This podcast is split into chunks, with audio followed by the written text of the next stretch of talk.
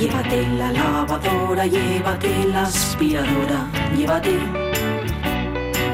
Llévate el secador de pelo. Llévate el horno microondas, el casete, la olla express, pero la radio es mía.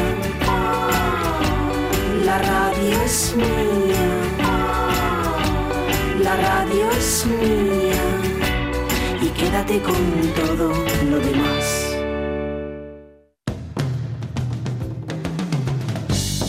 La radio es mía. Pachi Poncela.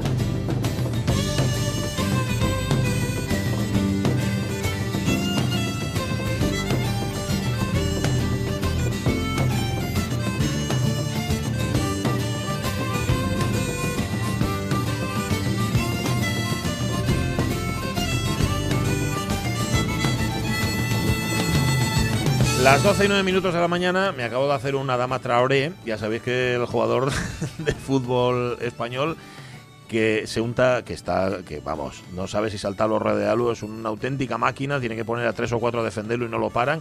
Se unta los brazos con aceite con Ah. aceite de pero de este de los chiquillos eh de que les pones en el en, en el el culito. o no solamente y se unta yo yo para que eh, no le puedan agarrar. él dice que es porque así le protege la piel, pero yo creo que es para eso, para que no lo puedan pillar. Bueno, pues yo acabo de hacer lo mismo, pero con el gel, con el hidrogel que tenemos aquí.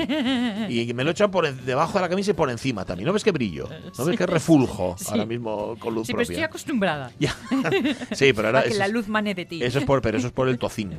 Como desayuno tocín y tomo a media mañana también un bocadillín ahí y unos torrendos, me brilla la cara. Pero eso es por otra de cosa. ser tan guapo. Estoy leyendo, fíjate, me he puesto ya a leer Nortes. eh, estaba leyendo un artículo de Cristian Ferreiro, luego lo terminaré de leer, sobre el concepto de hispanidad que es una es algo un concepto que se sacan de la manga gente como Unamuno, por ejemplo, a través de diarios como El Sol y La Voz y, la- y lo que se llamaba la fiesta de la raza, que fíjate, yo pensaba que ese nombre era más reciente, que era de la dictadura de Franco, pero no. De manera oficial empieza a celebrarse en el año 1913, el 12 de octubre, como el Día de la Hispanidad, pero se llamaba así, era la fiesta El- de la raza. El día de la raza. Yo Eso recuerdo es. ese nombre de niña. Sí, sí, ahora, pero, pero fíjate que yo lo atribuía a una fecha Sí, más cercana. Yo también, yo Y sin embargo hace más de un siglo esto de la fiesta de la raza. Pues nada, es muy interesante, sea cual sea vuestra ideología, el- bueno, la de cualquiera de nosotros, el leer otros puntos de vista, el buscar otros enfoques. Y, y este de Nortes, pues es muy, muy interesante, además con unas firmas estupendas, no os lo perdáis si podéis. Vale, mm, tercera hora de la radio mía con los Migueles, enseguida nos iremos a la cabaña con Miguel Fernández, que creo que hoy sí nos va a hablar de Galileo, de Galileo hijo y de Galileo padre. y no corras. A ver si dijimos algo en el programa que le interesó más. Yo qué sé, yo qué sé. Miguel Trevín, que hoy viene a hablarnos, fíjate, de muchas cosas, ¿eh? ya sabéis cómo es él, pero de animales que crees que has visto y realmente no eran ese animal. Eh, ¿Os Ah, acordáis? vale. De las panteras, de los cocodrilos, Ah, sí, sí. de todo eso. Bueno, él tiene alguna historia también al respecto. Pero ya sabéis que puede hablar de cualquier otra cosa. Porque además Miguel tiene barra libre. Ahora que no se puede parar en las barras, nosotros se la damos porque como es una barra virtual, nos lo podemos permitir. Pero antes, que ayer no tuvimos y hoy sí queríamos tener, nuestra agenda del cine.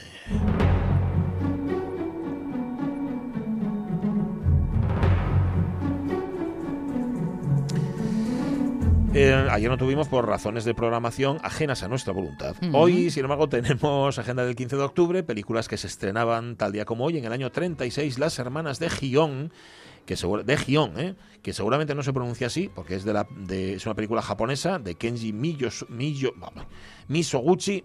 Kenji... que- sube la música, por favor. Kenji Misoguchi estrenaba en el año 36 Las Hermanas de Gion, película que si podéis ver y luego nos la contáis. En el año 40 tiene ya 80 años esta película, se estrenaba, ojo, en Estados Unidos, que no en España, Claro. El Gran Dictador. Qué raro, estos cabecillas son todos morenos. No hay ni un rubio entre ellos. Los morenos son aún más peligrosos que los judíos. Entonces bárrelos. Poco a poco, no tan deprisa. Eliminemos a los judíos y luego iremos por los morenos. No tendremos paz hasta que no tengamos una pura raza aria. Será maravilloso. Una nación de rubios de ojos azules. ¿Y por qué no una Europa, una Asia y una América rubias? Un mundo rubio. Y un dictador moreno. dictador del mundo entero. ¿Por qué no? O César o nada. El mundo está desgastado, consumido. Ninguna nación se atrevería a oponerse. Dictador del mundo entero. Es vuestro destino. Mataremos a los judíos, eliminaremos a los morenos y se hará realidad nuestro sueño, una pura raza aria. Hermosos arios rubios. Que os querrán, os adorarán. Os darán culto como a un dios. No, no digas eso. Haces que me asuste de mí mismo. En España se estrenó 36 años después, El Gran Dictador, la película de Charles Chaplin, claro, cuando ya había muerto Franco. Aquí el que se pica ajos come, ¿no? Jolín, ¿qué, qué te costaba ver la película y reírte? Ah, ah, ah, mira este qué tonterías hace. Y no es ninguna broma, por desgracia, pero sí, sí, de una raza rubia Sí. eh, con un dictador moreno. To- Vamos, y todo lo que tenía alrededor, que, que eran... mm, em, echadle un vistazo, echadle un vistazo a toda esta pandilla. Altos y rubios de más de metro ochenta, ni uno. Bueno, pues el gran dictador de Chaplin, un alegato antibelicista, entre otras cosas, que se estrenaba tal día como hoy. El 41 de Grigory Chukhai se estrenaba en el 56, en el 65 El Rey del Juego, de Norma Jewison. Un mal hijo, la película de Claude Sautet, se estrenaba en el año 1980 y en el 2008 este desafío. Los defraudé a todos. Defraudé a mis amigos. Defraudé a la nación. Y lo peor de todo, defraudé a nuestro sistema de gobierno. Este es Nixon cantando a la gallina. Aquí lo tenéis. La película no se llamaba así. Es el desafío Frost contra Nixon, película de Ron Howard, que no sé si lo habéis visto. No. Eh, pues está muy bien porque nadie contaba con. Robert Frost se llamaba. Con el presentador de televisión, que era un tipo que había hecho hasta ese momento magazines. ¿Eh? Eh, programas de entretenimiento. Y de repente se propone para relanzar su carrera entrevistar al tipo que ya no era presidente de Estados Unidos, que era Richard Nixon, que estaba en ese momento, bueno, ya se había tenido que ir, había dimitido, pero digamos que no había pedido perdón al pueblo americano. Y lo que cuenta la película fundamentalmente es cómo Frost se va preparando, bueno, eh, nadie creía en él, insisto, él mismo tampoco tenía mucha fe, mucha confianza, y cómo al final, y esto como es un hecho real, podemos contarlo, no es destripar la película, Nixon, en efecto, acaba pidiendo perdón y reconociendo todo lo que había hecho. Es una película que está muy bien contada. Tengo esa impresión. A mí me gustó en su momento. Que si quieres te la, te quieres te la preste, Bueno, presto te no, no sé yo quién diga que no. Está muy bien, es una película Oye, muy prestosa. 120 años. Sí, muy- muy prestada. prestosa, sí, bueno, prestada, y sí, en ambos casos. Melvin, Mervyn Leroy nacía tal día como hoy hace 120 años, director de cine, productor estadounidense. Datos. Eh, se le considera el descubridor de Clark Gable, Lana Turner, Loretta Young y Robert Mitchum. Vale. No está mal. Pues ya está. Dirigió Ampa Dorada, Sed de Escándalo, Soy un fugitivo, Ellos no olvidarán el puente de Waterloo, Senda Prohibida, Niebla en el pasado, Mujercitas y Quo Vadis. Hmm. Ni más ni menos. Mervyn Leroy nacía hace 120 años, que empezó, por cierto, en el cine mudo. Henri Verneuil hubiese cumplido hoy 100 años. Guionista y director francés, eh, como Ícaro, El clan de los sicilianos, por ejemplo, que esa igual la visteis. Em, 100.000 dólares al sol, El presidente, Une manche et la belle, de Jean sans importance. Eh, eh, Y así, y, y así en adelante. Todo para adelante. Eh. Es que me gusta practicar mi francés de vez en cuando, digo, mis conocimientos idiomáticos. Y en el 25 nacía Aurora Bautista. Primer punto, elecciones. Segundo punto, novedades. Como ya sabéis, mañana hay elecciones. Siguiendo nuestra costumbre, tenemos que decidir primero quién se presenta a puta. Segundo, quiénes se presentan adúlteras. Tercero, si hay alguna que quiera meterse monja. Y cuarto, si hay alguna que le interese ser marimacho. Primero, ¿quién se presenta a puta? Perdonadme, es una cuestión de orden. Esta es Aurora Bautista, que era la que mandaba la Asamblea de las Mujeres en Amanece que no es poco, la película de cuerda, pero que mucho antes se había convertido en una auténtica estrella con películas como Locura de Amor. Hombre. Fue la película que la consagró. Es que es Juana la loca por excelencia. Totalmente, Aurora Bautista, sí señor. Pequeñeces, Está condenados, Teresa de Jesús. ¿Cómo? Está dormido, no le despertéis, el rey Ay, duerme. sí, ¿no? Porque no, pero no, no había muerto. Ella no lo sabía, porque se había ido. La tía Tula, Una vela para el diablo, eh, Divinas palabras, Extramuros, bueno, del año 1925, Aurora Bautista. La actriz india Mira Nair cumple 63 años. Salam Bombay, Mississippi Masala, La boda del monzón, La reina de Coagua, El fundamentalista reticente. Uy, qué buen título para una película. El fundamentalista me gusta, me gusta mucho. Todd Solondz cumple hoy años, director de cine independiente estadounidense, que nació tal día como hoy hace 61, es el de Bienvenidos a la Casa de Muñecas, Happiness, Storytelling y Palíndromos. De Todd Solondz se pueden ver, siempre hay alguna en el Festival de Cine de Gijón. A mí lo, de lo que me suena Todd Solondz, soy así de ignorante. Y es cierto, Ramón Redondo, está Fran Langela, que es el que hace de Nixon, está tremendo, tremendo en esa película, en el desafío Frost contra Nixon. Y nos había quedado una de ayer. Claro, ¿va a quedar el mejor ba- bailador sin castañueles? Pues no.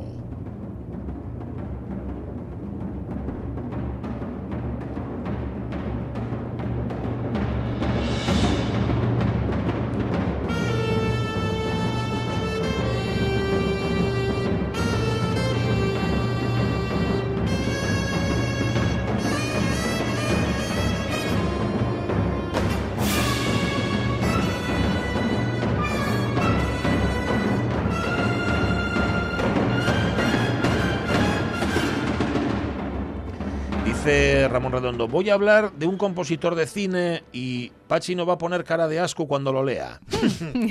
¿Quién te ha dicho a ti que no me gusta la música de cine? Ramón Redondo. Ayer se cumplían 30 años del fallecimiento del compositor, pianista y director de orquesta estadounidense Leonard Bernstein.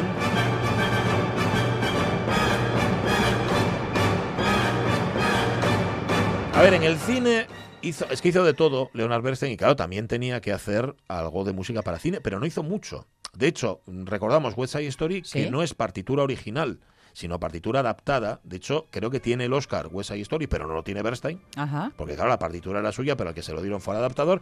Y esta que estamos escuchando, que es ni más ni menos que la banda sonora de On the Waterfront, es decir, La Ley del Silencio de Elia Kazan, que en su momento creo que también estuvo nominada al Oscar, pero tampoco se lo dieron.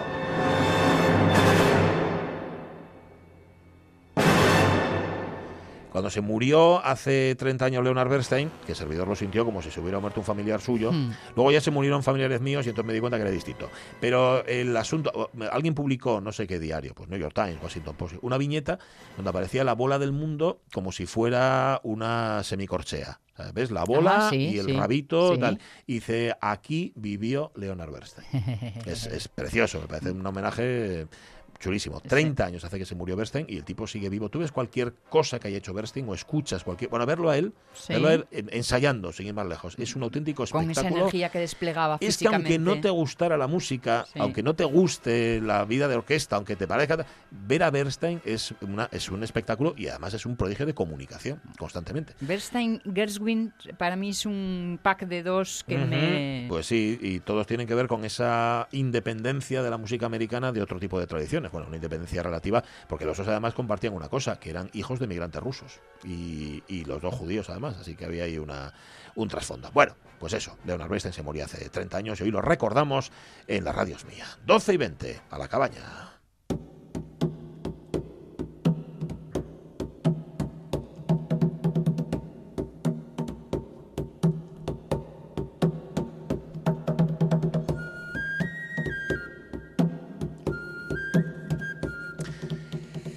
¿Cómo estás? ¿Cómo está Miguel Fernández? Buenos días. Hola, Pachi. Buenos días. Hola. Bueno, fí- eh, físicamente bien, Sí. anímicamente razonablemente mal. O sea, Mm, como todo, bueno, ¿no? podría ser peor entonces, ¿no? Sí, sí, sí, eh, sí, también, sí, claro. O sea, todavía mantengo la calma, mantengo la, la cordura, Bueno, bueno.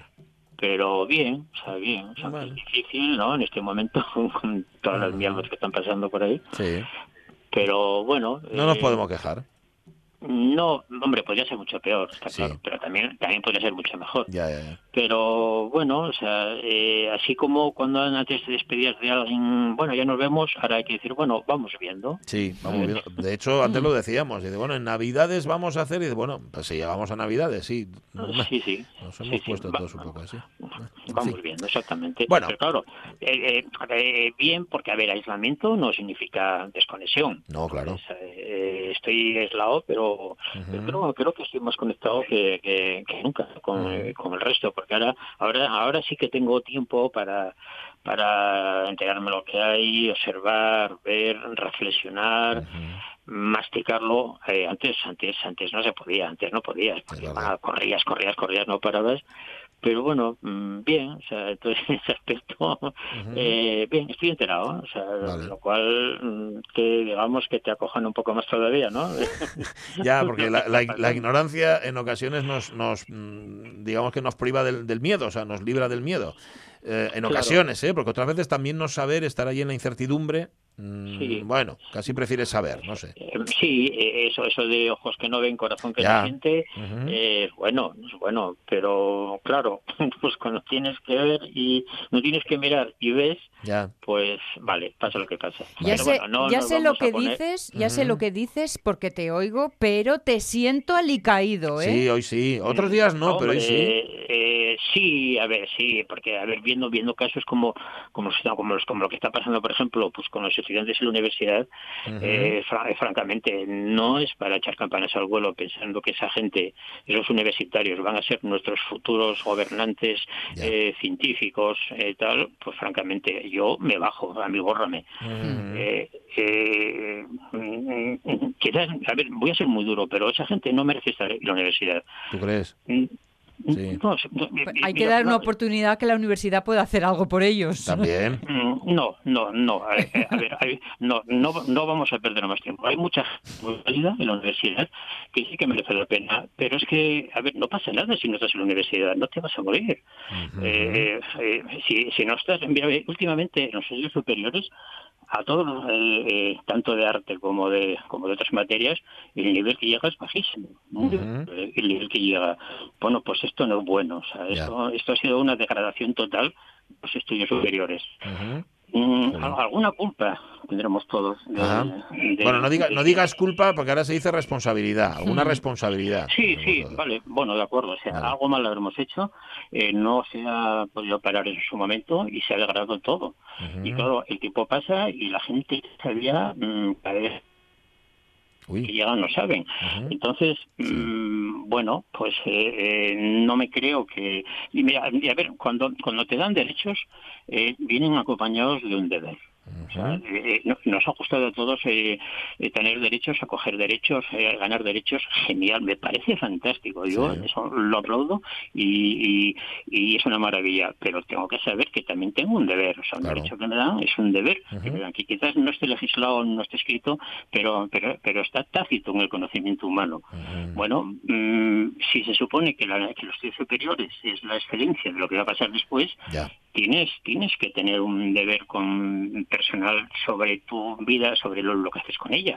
Eh, vale, mira, todos todos hemos hecho travesuras en su momento. Ajá. eh, y, y algunas unas mayores, otras otras menores, pero es que la- las que están ocurriendo ahora son sangrantes, son, son sangrantes. Por el hecho de que unos controles descerebrados mm, mm, impidan mm, el pase de información mm, eh, fundamental al resto mm, eh, de los alumnos, eso no se puede permitir. Eh, eh, una minoría ruidosa está Sí. machacando a una mayoría silenciosa. Y no. O sea, y eso y, y esto está pasando pues en muchos campos y la política no nos vamos a meter ahí porque ya hay mucha gente que habla de ello entonces claro viendo esto pues francamente no estoy nada a gusto o sea no estoy nada tranquilo o sea, Ya. estoy bastante inquieto. Mm, Porque, eh, porque, cuando- son, porque son los médicos que nos van a operar, los gobernantes que van a decidir nuestros destinos, los abogados que nos van a defender, etcétera, Bueno, etcétera. ¿no? Es, posible que a mí ya no oye a ti igual sí A mí sí. Yo, Bueno, no sé. yo, yo espero no estar aquí cuando eso, pero sí que eso va a ocurrir con nuestros hijos, eh, nuestros nietos, si, si, si es que llegan. Eh, eh, hemos ido para atrás un montón de años. Logros sociales que hemos ganado Sí. eh, con muchísimo esfuerzo, de repente se van todos al garete. Mm. Y ya no es que digan que España está a la cola de, lo- de, de, de, de- ¿cómo se llama?, de, de la economía y demás. Tenemos lo que nos merecemos, así de claro. O sea, eh, hemos, hemos dejado mm, de hacer cosas pues porque no este no lo eh, no, eh, no lo enfades no que no que no se estrese no que tal y cual y así bueno pero esto es un esto es una basura Ya. en este momento entonces ahí- ahí- ahí- ahí- hoy te veo, no, alicaído no, hoy te veo en el otro, en el lado oscuro totalmente, Miguel bueno, Fernández. cabreado, bast- a ver, bastante cabreado. Como no tengo a nadie aquí eh, para darle la chapa, pues. Ya, nada, pero nos por la estás eso- dando. bueno, pero no, pa- no pasa Bueno, nada. Vamos a cabrearnos todos a la vez, desahogar. Sí, Eh, Y una, especie, zanjar. una, especie, una especie como de catarsis colectiva. eso es, Eso, eso es, eso, eso eso. es. Bueno, a- a ver, sobre todo, mira, cuando, cuando piensas que Galileo, Galilei Linceo, que era de quien vamos a hablar Sí, señor. Estuvo, Sí, con- señor. estuvo confinado nueve años, o sea, pues entonces eh, ya dices, bueno, ¿qué está pasando aquí? O sea, me dicen que me pare en casa 15 días o una semana, o lo que sea, y no quiero, y salgo y, y- y me escapo y tal, hombre, eh, no sé, hay que parar, de vez en cuando hay que parar. Mira, hace, hace, ya, hace ya un montón de años, treinta y pico más o menos, Sí. mm, cayó a mi hermano un libro maravilloso que se llamaba La vida en el campo, Mm. eh, que luego salió otro que se llamaba El, el agricultor autosuficiente. Ahora Ah, sí. creo que están reeditados y se venden juntos los dos. Este libro es un libro, eh, un libro maravilloso. La vida en el campo, así, así de sencillo el título. Sí, sí, sí, sí, sí, sí, sí, La así de la de simple. agricultura autosuficiente tuvo mucha pegada. Mm. Ese fue el segundo, ese fue el segundo. El primero era La vida en el campo. Claro, con el éxito que tuvo el primero, salió el segundo. Yo yo tengo los dos y me los estudié los dos, vamos. Eh, ahí, ahí te dice cómo se hacen unos pantalones, eh, Mm. cómo se siembran las patatas, cómo se caca una vaca, cómo se hace una mermelada, o sea, es una auténtica maravilla. Y para mí es un libro, bueno, que era, pues era casi como una guía, ¿no? Pero, pero en una, en algún momento de ese libro ha- hay una frase que dice que la vida, digamos que el momento más maravilloso de quien vive en el campo es el otoño y el invierno, porque te obliga, te, te obliga a parar y pensar. En ese momento hace mucho frío, no puedes sembrar, la tierra está helada, eh, eh, tienes que vivir de lo que has cosechado, si has sido estabilado y listo, eh, y dedicarte, pues pues a, a, a- a reparar todos los aperos que tienes de la, de la, de la labranza, Sí. a, a cuidar las herramientas y pensar. Y claro, y automáticamente tiene, tiene mucho tiempo libre y piensas. Eh, para mí esto fue una máxima que yo siempre llevé toda mi vida. Claro, nunca la pude hacer cuando trabajaba porque esto es una utopía. Cuando trabajas... mm, que no es en el campo, es en otra, en otra cuestión. No hay ni veranos, bueno, verano sí porque están las vacaciones o lo que sea, pero el resto es igual, no puedes parar. Mm, No, no puedes diferenciar el otoño del invierno, del verano, un poquito así interiormente, pero en la práctica no puedes. Claro, por lo mejor para mí eso fue una maravilla porque por fin conseguí, conseguí mi sueño que era parar en el otoño.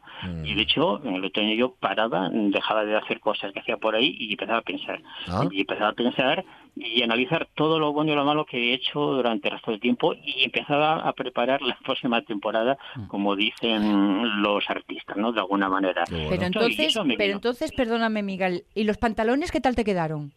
Me quedaron muy bien, o sea, francamente muy bien, o sea, eh, feos, feos como, como para pegarle un padre, pero, los hice, ¿eh? los hice, Eh, a ver, eh, tengo una máquina de coser que me regaló mi madre, que todavía no la he podido poner en marcha porque eh, eh, tal, y entonces solo, solo coser a mano, Eh, mucha paciencia, eh, cosas son muy mal, no, no penséis que, que lo hago bien, lo hago muy mal, pero no rompe. Ah, bueno, no pues, ya está. Resulta que al final hizo los pantalones de verdad. sí, sí, sí. Sí, sí, sí, sí, Pero, bueno, pero bueno. Pero sí hice, a ver, y yo me arreglo mis bajos de los pantalones, Muy bien. tal cual, bueno, queda como queda, total, pero como, como se van a romper en poco tiempo, pues qué más da, no van a ser eternos, qué más da que se, que se estropeen dentro de un año o lo que sea.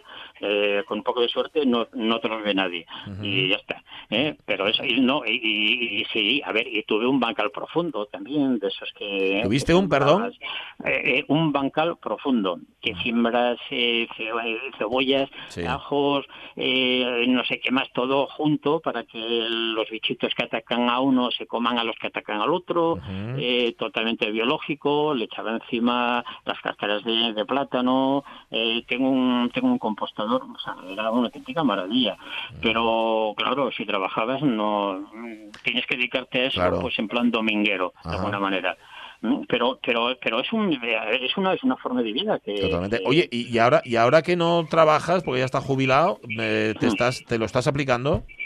Sí, sí, claro. Sí, ¿eh? desde, desde hace tres años, cuando me iba a Alemania en el otoño, pues iba prácticamente a pensar. Mm. Eh, y, ahora, este año que no puedo irme para allí, estoy en casa. Estoy, estoy recapacitando lo que has hecho, lo que no has hecho. Claro, tiene, eh, mira, este año es un, digamos que dentro de la problemática que hay, que tengo en este momento eh, familiar y tal, bueno, pues eh, estoy releyendo libros y viendo y pensando y me, y, y me siento pues como un astronauta que está metido en, un, en una nave espacial de esas que están por allá que tiene que estar varios meses allá arriba solo eh, atendiendo a las 5 tengo que abrir esta llave porque la comporta no sé qué tiene que no sé qué más a las 8 tengo que abrir esto otro porque me han dicho a ver tengo una guía tengo que hacer esto esto y esto. Y el resto del tiempo a pensar a pensar simplemente. Eh, estoy haciendo mudanza se ha cambiado una mesa de un sitio para otro. Bueno. eh, eh, pequeñas cositas que al final, bueno, pues hace que, que puedas mm, ser feliz en este pequeño tiempo y en este compartir. Mi casa es como si fuera una bola, o sea, es un espacio casi único con varias alturas y casi casi es como si fuera una nave espacial Sí. mm, con un entorno hostil afuera porque hace un frío que pela y llueve. Eh, O sea que tú eres una especie de bicho bola, ¿no? De estos que se que, que se ha blindado, estás blindado. Sí, mm, sí, o, o como o como un caracol con diferentes con diferentes Ujú, alturas, ¿no? Eh, un poco más o menos. Y, y sí, sí, sí que sí que ah, me estoy cumpliendo mi sueño así, así digamos en ese aspecto, porque sí que estoy pensando y reflexionando y estoy preparando cosas por si acaso, Ya, por si acaso. hay que hacerlas después, ¿no? Ya. Eh, eh, digamos que desechando otras que viste que iban a, a darte mucho trabajo pero que no iban a sacar rendimiento y que no servían para nada Sí. Eh, parando un poco porque desde desde que me jubilé pues francamente trabajé bastante y, y era, era como una espiral que cada vez corrías más y, eso fue y, y parándolo parándolo y bueno yo no sé por qué estoy hablando de esto No, pero está muy bien, está muy bien. No, lo que pasa es que ya no te queda tiempo para hablar de Galileo, que era de lo que queríamos hablar hace un par de semanas y que nos quedó ahí pendiente. un momento que esto que esto esto va a acabar como la chalaparta No, ¿eh? es verdad, es verdad. Se acordarán los oyentes que cuando ah, intentamos hablar de la chalaparta en varias ocasiones aquí en este espacio de la radio mía, y lo, pero lo conseguimos, ¿eh? Al final lo conseguimos. No, sí, el último día de la temporada. Es posible, es sí. posible. Bueno, Sí. oye, podemos, Pero, sí podemos hacer una cosa, ¿eh? Aunque hoy no hablemos del libro, y ya que tenemos música de, de Galileo, que ya sonó una la semana pasada, podemos seguir exponer otra hoy y, Sí, y que sí, suene. Sí, pero, pero ojo, Galileo Cuidado. padre. o sea, Galileo padre, correcto. eh, eh, eh, se suele confundir mucho a los dos Galileos, el padre y el hijo, porque el apellido, claro, eh, eh, eso de que de que eh, a alguien le pongan el mismo nombre que su apellido, Sí, que, eh, o parecido Galileo Galilei, eh, es una puñetería. Cuando, hace años, cuando yo empezaba a leer sobre esto, eh, tenía un caos mental total, porque yo, porque decía, bueno, a ver, pero Galileo no, no, no consta que haya, que haya compuesto nada y tal, y resulta que aparecía el tratado del Eufrónimo. Ajá. Y, y yo tenía un lío en la cabeza bestial, hasta que me di cuenta Que era eran dos, era el padre y el hijo, claro. padre, claro. Eh, entonces, lo que vamos a escuchar va a ser música del padre, padre, de, Vincenzo. de Vincenzo, Vincenzo Galilei. Eh, es un es un es un dueto para dos laudes y esto sí que yo lo ponía como un ejemplo de lo que harían él y su hijo cuando tocaban Ah, bueno, pues por la tarde eh, en el invierno recogidos de la chimenea o lo que fuera no. Mira esto que está sonando.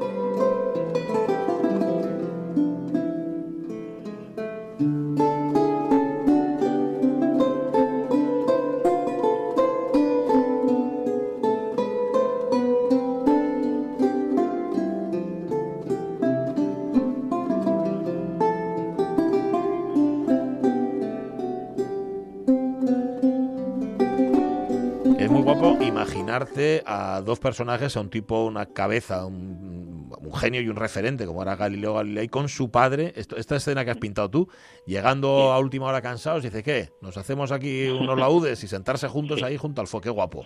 Qué guapo. Sí, sí, fíjate, y sobre todo además porque el padre, el padre evidentemente es menos conocido que el hijo, pero el padre era fue uno de los padres de la ópera. El padre, el padre Vincenzo Galilei era, era un miembro de la camerata florentina, que era la camerata de los Bardi. Sí. Eran los que inventaron la ópera, entre comillas, que eran de que luego Monteverdi copia. Mm. Copia de ellos cuando tiene que hacer el Orfeo, el Orfeo está basado prácticamente en los trabajos de la camerata florentina, que eran los que decían que los madrigales muy bonitos, muy guapos, pero para cantarlos en un espacio muy reverberante, era no parece ducal, no se entendía nada, y era, era volver otra vez a la melodía acompañada del Ujú. principio. Pero bueno, todo esto lo vamos a contar. Eso lo contaremos otra semana de estas, según, Eh. según con qué pie te levantes el, el jueves que viene, Miguel Fernández. Bueno, vamos viendo, Bueno. vamos viendo. Un abrazo, Miguel, cuídate. Un abrazo a todos. Ay, tenía el día gacho, ¿eh? Hoy Miguel Fernández, nuestro profe de acústica, que ya está jubilado y que a veces habla de acústica y otras veces no. Y que lo que hace esta temporada, como se ha convertido en bicho bola, es sacar libros que, que no acabo de leer o que le interesa releer por lo menos algunas partes. Este de Galileo, ya tengo ganas que nos hable de él, el libro de James Reston, que, que se sigue vendiendo. Igual fíjate que el de la vida en el campo. La vida en el campo y el horticultor autosuficiente, por lo que estoy viendo aquí, ha llegado a su edición número 15, a su decimoquinta edición. Así que mira, debe ser que funciona. Tengo ganas de ver esos pantalones que cosió, que cosió Miguel Fernández, no sé. Ay, y otro día nos tiene que hablar de los sitios donde se tocaba la música que no eran palacios ni nada de esto. Por ejemplo, el Café Zimmerman. ¿Sabéis que Bach Johann Sebastian Bach, el tío este del pelucón, etcétera, etcétera, oye, cuando terminaba la jornada, se iba al café Zimmermann, que había ahí en Leipzig, se juntaba con sus alumnos y con otros músicos y ahí se hacían sus jam session. Y consta que hay música que Bach compuso expresamente para esos momentos en los que se juntaban a tocar. Tenemos que tirarle de la lengua a Miguel Fernández y que nos lo cuente aquí, hombre. Ay, 12 y 38 minutos de la mañana. De la cabaña al aire libre.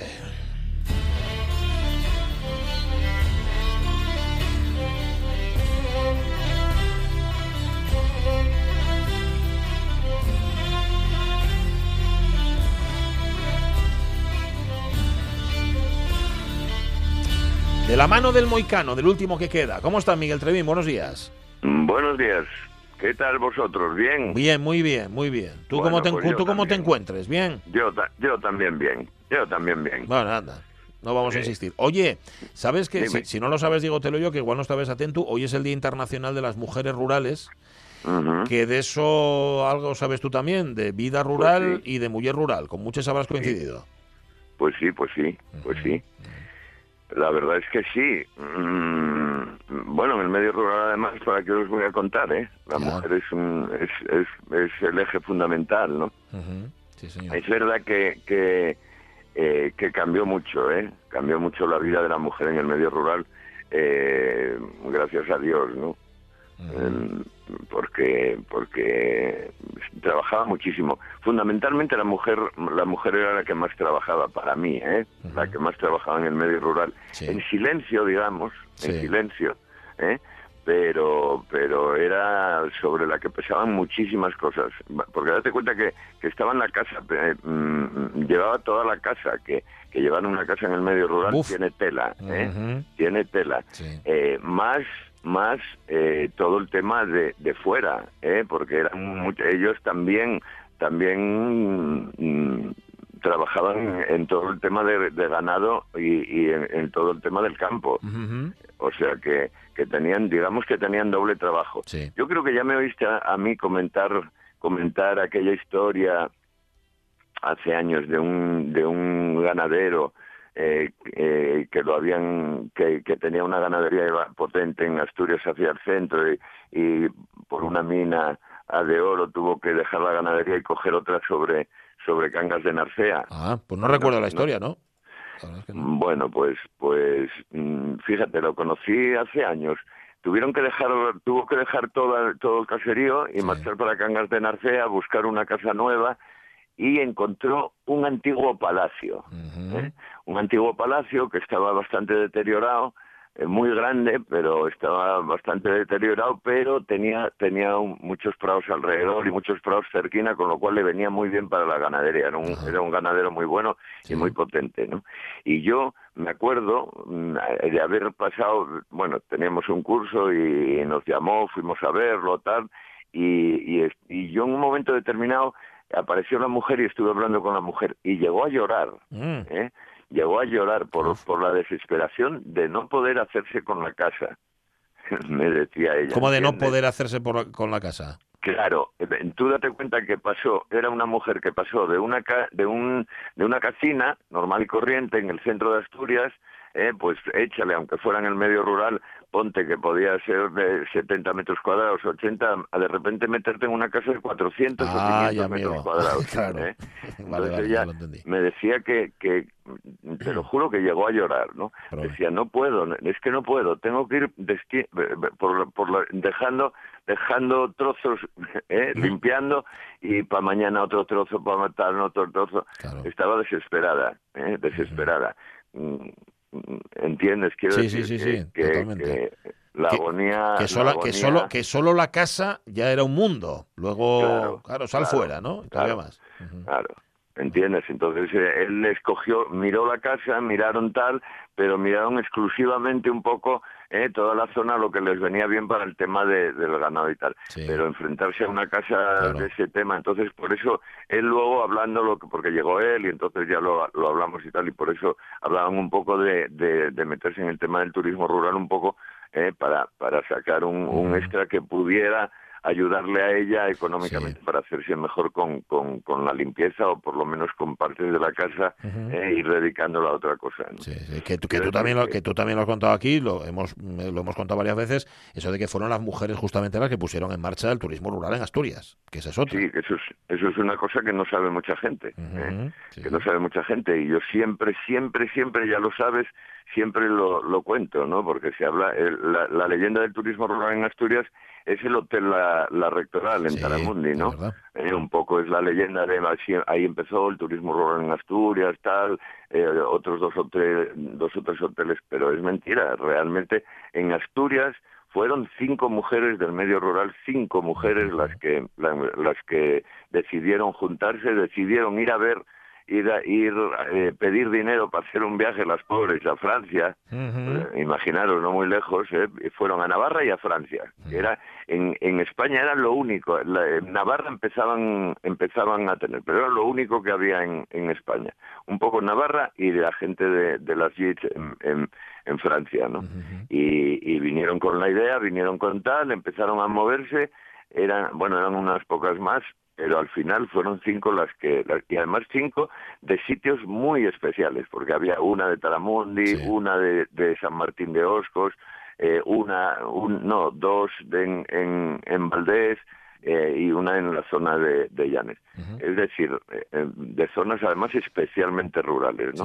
Y de zonas especialmente duras y especialmente eh, de trabajo, ¿eh? de trabajo duro. ¿eh? Pero tuvieron además la fuerza, no solo eso, sino la fuerza de juntarse ¿eh? y, y, de empezar una cosa nueva. ¿no? Bueno. Tenía, que, tenía que preguntarte por ello, Miguel Trevín. Mujeres rurales en su Día Internacional, hoy teníamos que comentarlo, aunque fuera así por encima, aunque siempre, sí, Miguel siempre nos lo ha recordado aquí, esa, ese papel fundamental de la mujer en el campo asturiano e incluso en el turismo rural, que es el, el medio que tú, que tú hoy controlas. Pero nos traes hoy otra mujer, otra mujer que, que se ah, nos fue, una voz que se apagó, por Dios. Una, otra, otra mujer que se apagó ¿eh? para la música. Y, y, y, quiero, quiero, quería recordarla un poco porque para mí es es la envidia no la envidia eso eso de em, la envidia sana no no la envidia pues no existe la envidia sana no no que va.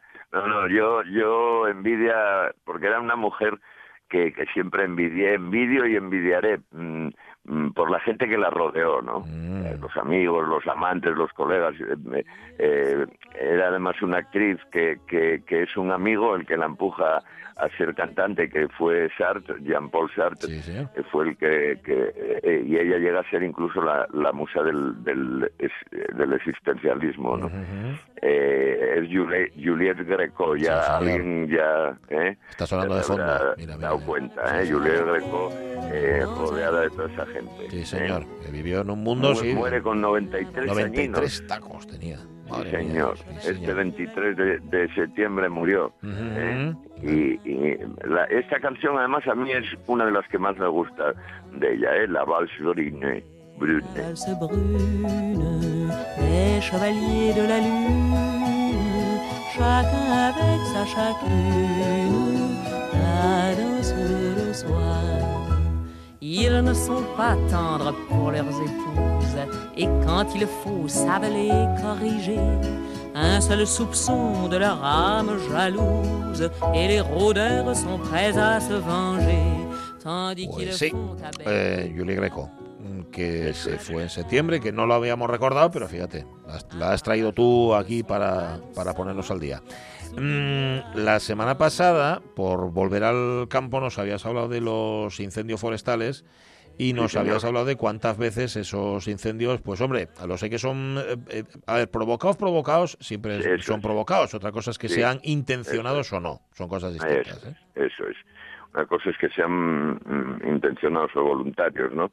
En este caso, en este caso ya lo dijimos el otro día, fueron eran cuatro hablaban de, cuatro que hubo potentes eh, fuertes y todos en, o casi todos en la zona del occidente y, y de los cuatro eh, como bien dices eh, tres fueron tres fueron provocados involuntariamente como dijimos muchas veces, como dijimos, por ignorancias o dejadez, inconsciencias, tal, pero es verdad que no había un toque voluntario, ¿no? Eh, fue más o menos involuntario. Y el único voluntario fue en, en Santalla, en, en Santa Eulalia de Oscos, Santalla de Oscos, eh, que ya os dije que, que lo vi desde, justo estando en casa y justo de, de frente a casa. En- mm, A la, a la puerta a casa lo tenía, sí, sí. Efectivamente, sí, estaba muy poquitín. ¿no? Delante de mi casa hay una especie de, de colina, una especie de, de montañuca y, y era la, la parte, no la ladera que daba para, para mi zona, era la otra ladera, pero bueno, las llamas se veían perfectamente. Ya sabéis cómo es eso, que impresiona muchísimo además. ¿eh?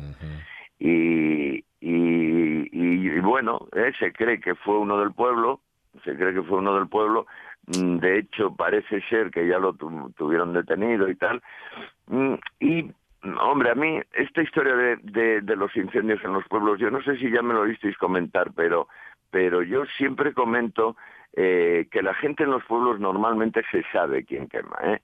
En los pueblos todo se sabe. Ya sabes que yo tengo esa teoría de que a veces dice la gente, no, yo estuve en un bosque que no había nadie, nadie, nadie. Y a mí me hace gracia. Digo, seguro que te vieron eh, eh, como, como mínimo 12 personas sabían que estabas ahí. ¿Eh? Seguro, ¿eh? porque en los pueblos tú crees que no estás, que estás solo en un sitio y, y está- hay gente mirando para ti en, en, en 20 sitios, ¿no? Desde una casa, desde un prado que no sé qué, en, en un camino tal, bueno. ¿Qué está Eh, haciéndose ahí? ¿Qué estará haciéndose ahí, no? Efectivamente. ¿eh? O, o te vieron pasar ¿eh? para un sitio raro, o te vieron no sé qué. y, Oye, ¿a, dónde irá ese? ¿Eh? ¿A dónde irá ese? Y tal. Bueno, pues en, en los pueblos normalmente se acaba sabiendo además, todo el mundo sabe quién quema. Y yo siempre cuento el caso de un pueblín de León que leí hace unos años, eh, que, que pasaba lo mismo. eh, mm, Bueno, había quemas, tal, todo el mundo, todo el mundo sabía de aquella, hace años de eso, entonces de aquella muchas veces iba a un nido a, a ganado, pues bueno, a ovejas, a cabras, tal. Pero bueno, eh, todo el mundo sabía. Y de repente uno de estos fuegos se les disparó, les llegó al pueblo, eh, tuve- tuvieron que salir todos los del pueblo a, a intentar tal y murieron dos chavales. Murieron dos chavales del pueblo. Al final eh, tuvi- tuvo que él ir corriendo y meterse en, en el cuartel de la Guardia Civil porque lo querían linchar. Hombre. ¿eh? Sin que nadie dijera nada, ¿eh? cuando se dieron cuenta estaba la- todo el mundo yendo hacia la casa del paisano a, a- a- a intentar lincharlo. ¿no? Pues en, en mi pueblo muy parecido, ¿eh? muy parecido, casi siempre se, se tal.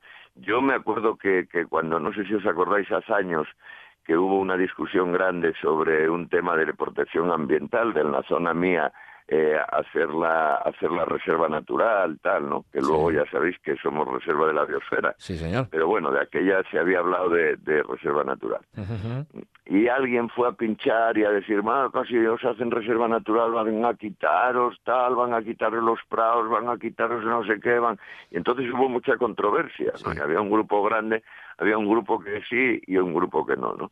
Y yo me acuerdo que en un bar, en- entre el grupo que, que no quería y tal, me acuerdo de uno mm, gritar diciendo, pues si van a venir aquí, si no, lume. Lume, lume, eh, lume, eh, que, que es fuego, ¿eh? ¿eh? Era como amenazando, pues si lo, si lo ponen y no tal, lume, lume, ¿eh?